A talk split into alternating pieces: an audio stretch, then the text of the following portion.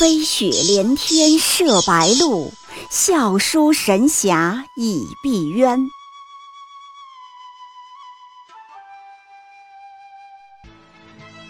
如果说古龙的小说像冰水，越喝越觉得心寒，写透了人情凉薄，那么金庸的小说就像烈酒，起初苦涩艰深，入口醇厚，回味无穷。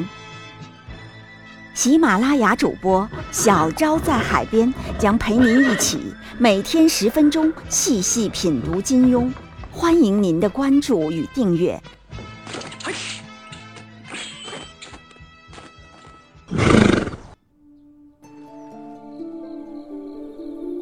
第二十一集，在杨过心里，郭襄到底排第几？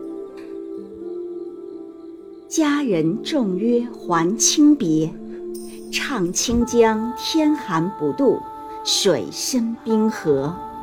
路断车轮声四角，此地行人箫鼓。问谁使君来愁绝？铸就而今相思错。料当初，费尽人间铁，长夜笛，莫吹裂。这是一首辛弃疾的词，《贺新郎》。这个题目其实是一个让人有些不忍触碰的问题，但又总会被人问到：在杨过的心里，郭襄到底是什么位置？能排第几？毫无疑问。在郭襄心中，至死迷他只有一个杨过。可反观杨过呢？郭襄对他却也许远远没有那么重要。非要排个座次的话，我认为郭襄可能连前三甲都进不去。杨过心中甚至有至少五到六个人都排在郭襄前面，何等无奈！就像家轩词说的：“圣水残山无态度。”佳人重约还轻别。对于郭襄，杨过就是这个无态度的佳人吧，只宜一片圣水残山。如果要把郭襄排在第六，那么程英、陆无双应该排在第五。郭襄是小妹子，可程英、陆无双却是义妹和媳妇儿。和杨过少年相遇，时于微时，相伴他经历了浮浮沉沉，甚至面对强敌一同生死。兄妹之情，好如日月。这是杨过说的话。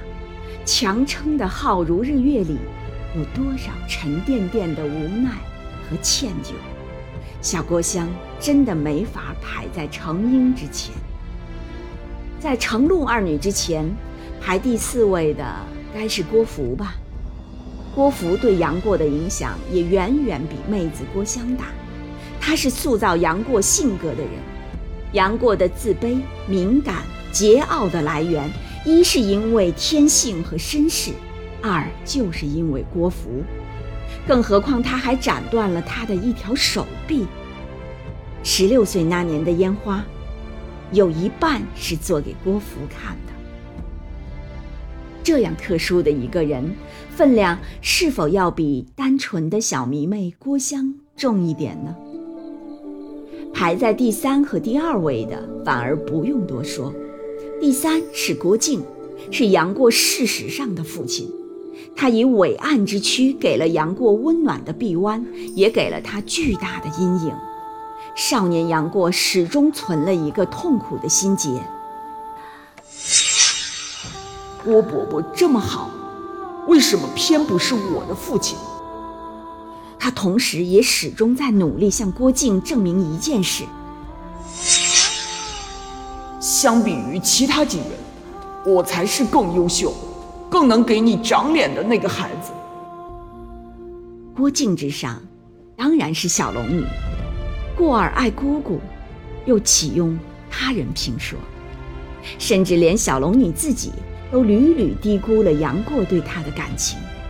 他定下一十六年之约，以为这漫长的时光可以冲淡过儿的记忆，磨洗掉他的思念。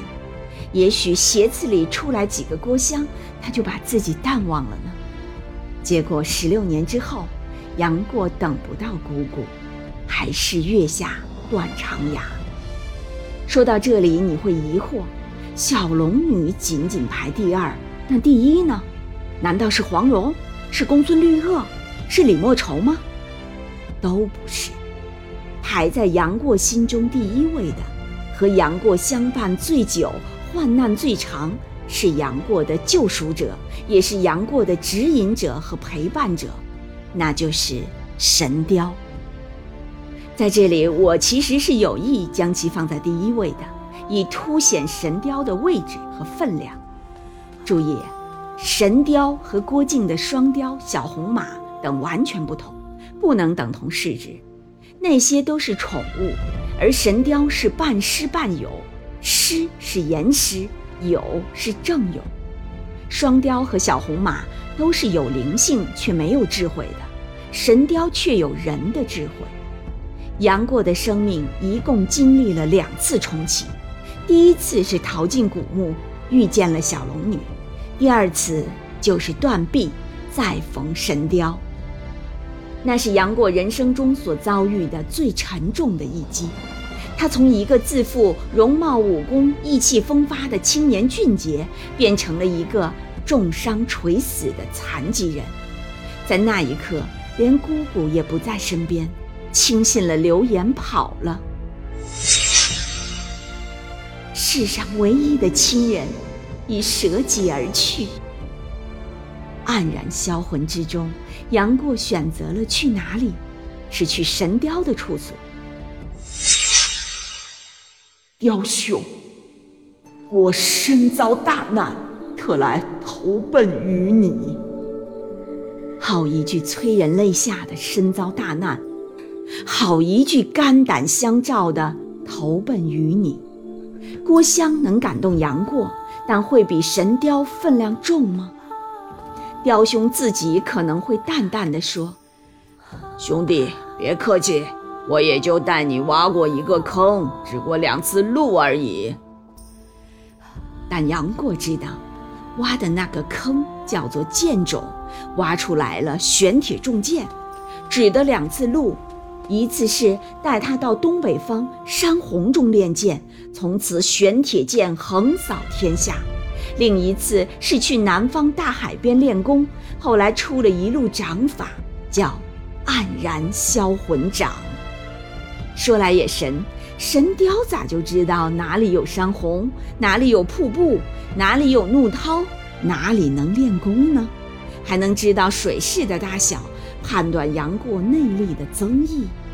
更神奇的是，神雕指导的功夫总是最厉害的。神雕做出的选择总是最明智的，连神雕配的餐都是大补的，脯丝驱蛇，你了解一下。书上说，此后十六年间，一人一雕，足迹所至，踏遍了中原江南之地，东海滨、风陵渡、百花谷、黑龙潭，无论风雨交加，天涯道远。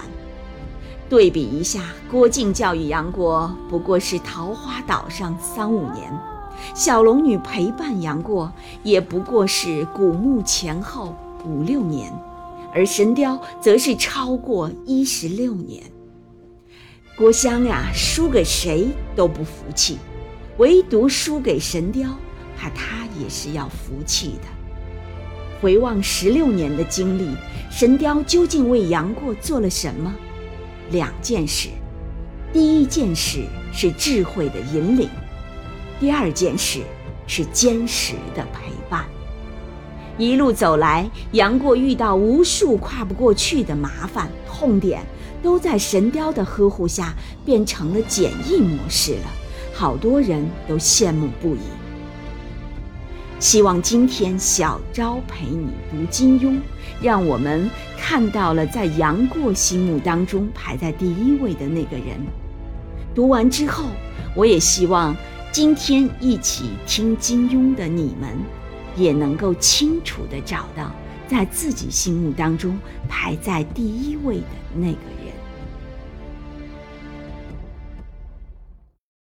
喜马拉雅主播小昭在海边将陪您一起每天十分钟细细品读金庸，欢迎您的关注与订阅，每晚八点更新一集，不见不散。